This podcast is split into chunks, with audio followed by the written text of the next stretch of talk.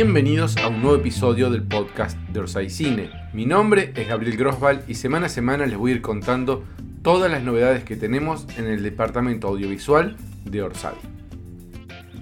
De esta manera y en este episodio llegamos al cierre de esta primera temporada, de este primer año de este podcast, donde fuimos contando detalles de lo que está pasando en los distintos proyectos. Vamos a hacer un repaso por cada uno de los proyectos para tener bien claro cómo dejamos este 2022.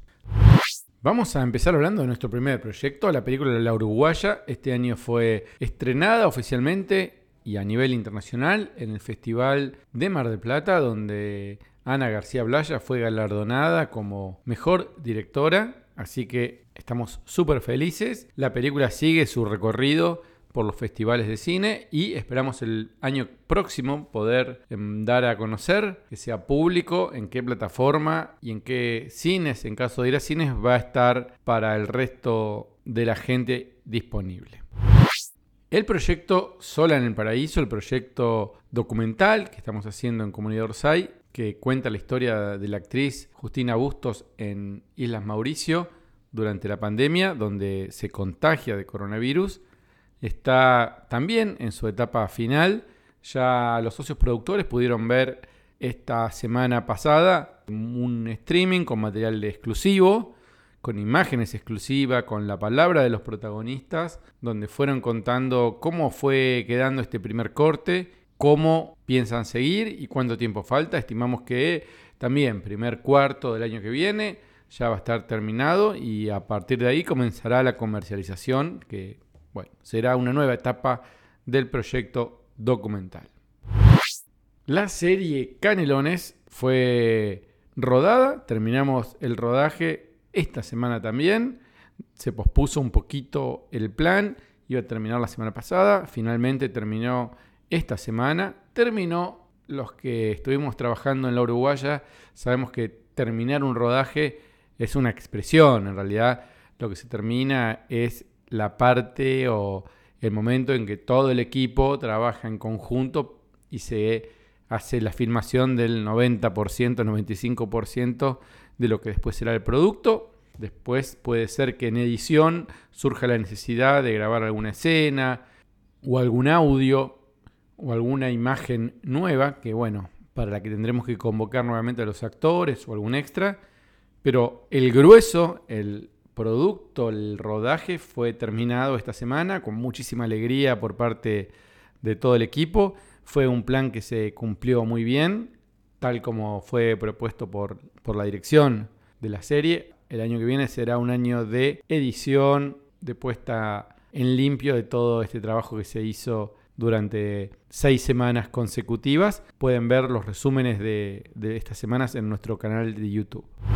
Por último, nos queda hablar de la segunda película que estamos haciendo desde Orsay, que es eh, la película de Diego Peretti, la película que está en este momento trabajándose la parte de guion y por otro lado estamos en las últimas semanas de financiamiento, de búsqueda de, nuevos socios productores, así que aquellos que quieran en, este proyecto, que se va a filmar en el año 2024 en la ciudad de Bruselas, en su mayoría, otra parte en Buenos Aires, solamente tienen que ir a orsay.org, O-R-S-A-I, orsay.org, y ahí van a encontrar toda la información para ser socios productores y para sumarse a este proyecto que les aseguramos que va a ser muy divertido y donde vamos a aprender un montón de cine como venimos haciendo en los proyectos que ya estamos o terminando o en proceso. Así que quienes quieran sumarse y participar con nosotros tienen que ir a orsay.org y solamente leer las instrucciones, seguir los pasos y sumarse. Invitamos a socios productores a gente de la comunidad Orsay a hacer preguntas sobre cualquier proyecto de Orsay. Y lo que hicimos fue compartir estas preguntas con los responsables de cada departamento, con las personas que están a cargo de cada uno de estos proyectos y nos fueron respondiendo una a una estas preguntas. Hola, soy Nicolás. Desde Carlos Paz quería preguntarles qué es de la vida del profesor que leyó el cuento Canelones, eh, si hizo el cameo y bueno, ¿cómo anda? Hola, soy Juan y Esquivel, el profesor sanjuanino de teatro escrachado justamente por leer Canelones, musa inspiradora de Orsay Educación, socio productor y participé en la serie interpretando a un paramédico. Para mí fue una experiencia única. Me recibieron con gran cariño y respeto desde el equipo de producción hasta cada uno de los actores. Como pude decirle a Chiri antes de irme del set, se nota que todos reman para el mismo lado y que tienen un gran amor por su trabajo y por el producto que están realizando. Muchísimas gracias por esta oportunidad que siempre quedará guardada en mi memoria con un gran afecto. ¡Vamos Canelones! Hola, mi nombre es Vanessa, soy socia de Canelones. Mi pregunta es para el área de dirección. Eh, me quedé un poco intrigada eh, con respecto a cómo fueron las, las elecciones de los planos. Eh, me encantaría ver un storyboard, pero bueno, entiendo que capaz eh, puede contar mucho de la serie, quizás más adelante estaría bueno.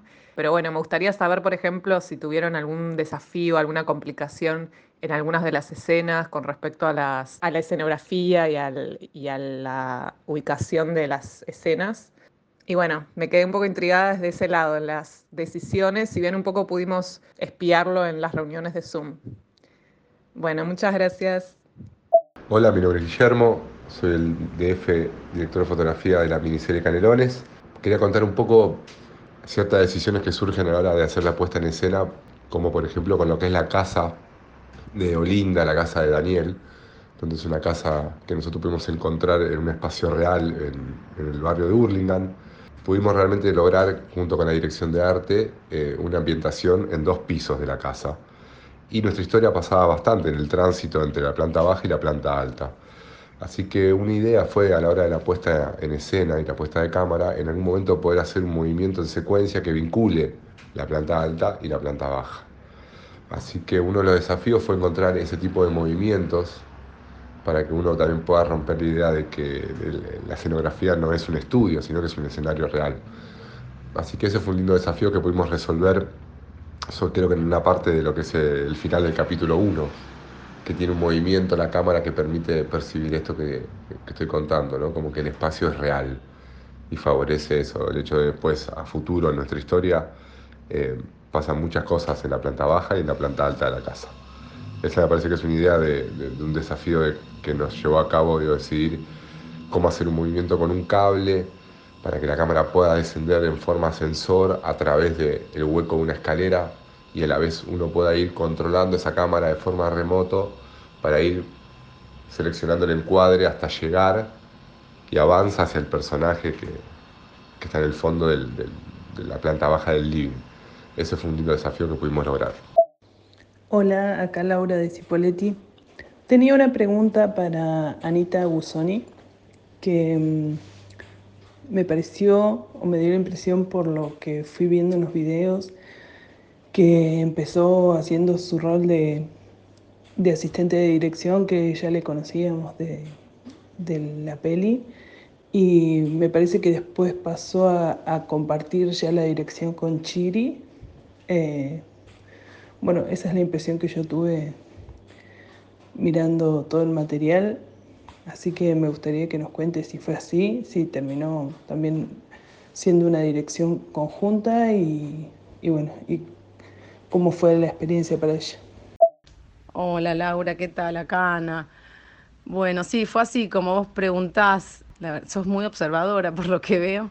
En un principio Hernán y Chiri me habían llamado para que los ayudara con este proyecto, luego que creo que por agenda de Hernán, que no iba a poder estar mucho en el set, Chiri me ofreció muy gentilmente si la quería codirigir con él, así que me, me embarqué en esta experiencia que fue muy enriquecedora, fue muy difícil también y agotadora, básicamente porque la filmación fue, qué sé yo, creo que un 80%, 70% de noche y eso es bastante agotador. Y también a veces los, una codirección genera diferentes puntos de vista, así que tuvimos alguna que otra agarrada con Chiri, pero bueno, siempre pensando en lo mejor para el proyecto. Y yo también tratando de acomodarme a lo que Chiri escribió, porque al fin y al cabo es una, es una historia que él escribió, ¿no?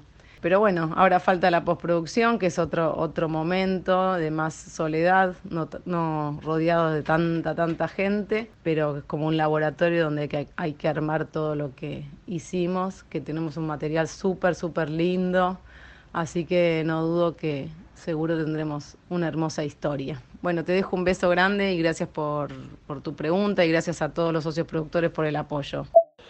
Hola querida gente, habla Simón desde Israel. La verdad que estoy un poco preocupado por la falta de noticias del proyecto de Horacio Altuna con respecto a los cómics, la, historia de los cómics en la Argentina. Eh, si nos pueden eh, dar alguna noticia, si todavía sigue en pie, si desapareció, en fin, muchas gracias. Hola Simón, ¿cómo estás? Te cuento que el proyecto de archivos del humor gráfico quedó pausado.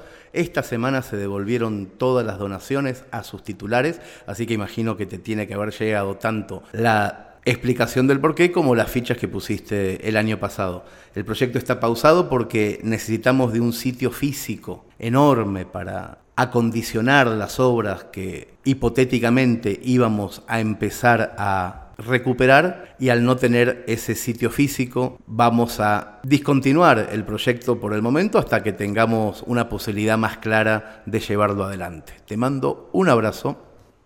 Hola, casualidades de colegiales. Vengo con multipreguntas. La primera es sobre la uruguaya, eh, el gran amor del primer proyecto. Quería saber si ya hay alguna idea respecto del tema cines, si va a ir a cines, no va a ir a cines, si se puede contar algo. Eh, no sabemos bien cuál fue el acuerdo con la plataforma, eh, pero bueno, estamos todos muy intrigados con respecto a ese tema. Eh, estoy medio ansiosa y ya sé que hay que esperar hasta febrero o marzo que, que, se sepa bien cuál es la plataforma que nos compra, pero bueno, queríamos tener alguna novedad al respecto y cuáles son los próximos pasos después de Puerto Madryn. La segunda consulta es sobre canelones. Eh, tiene que ver un poco con eh, también una duda sobre cómo es el tema de la venta a las plataformas, si ya hay alguna charla respecto, si hay gente que se encarga de la comercialización y si hay algún avance, no, hubo ningún podcast o, nadie habló en ningún Zoom con respecto a este tema y me intriga un poco porque no, no sé bien quién se encarga y cómo es el manejo con una serie. Y la última es eh, si van a editar el libro del concurso de anécdotas eh, y cuándo. Bueno, les mando un beso gigante y vamos por más proyectos. Hola Soledad, ¿cómo estás? Todavía no se puede contar absolutamente nada del recorrido que va a tener durante 2023 la Uruguaya, porque la plataforma a donde se vendió la película, tiene unas cláusulas en el contrato que nos impide decir a nosotros primero ninguna información. Ese es uno de los problemas de, de venderle cosas a la industria. A mí me encantaría poder decirlo a los cuatro vientos. Y lo mismo con Canelones. Todavía no vamos a decir nada porque tenemos la intención de que esa misma plataforma sea la que compre la miniserie cuando esté terminada la postproducción. Así que por el momento estoy cerrando la boca y cosiéndomela con hilo sisal.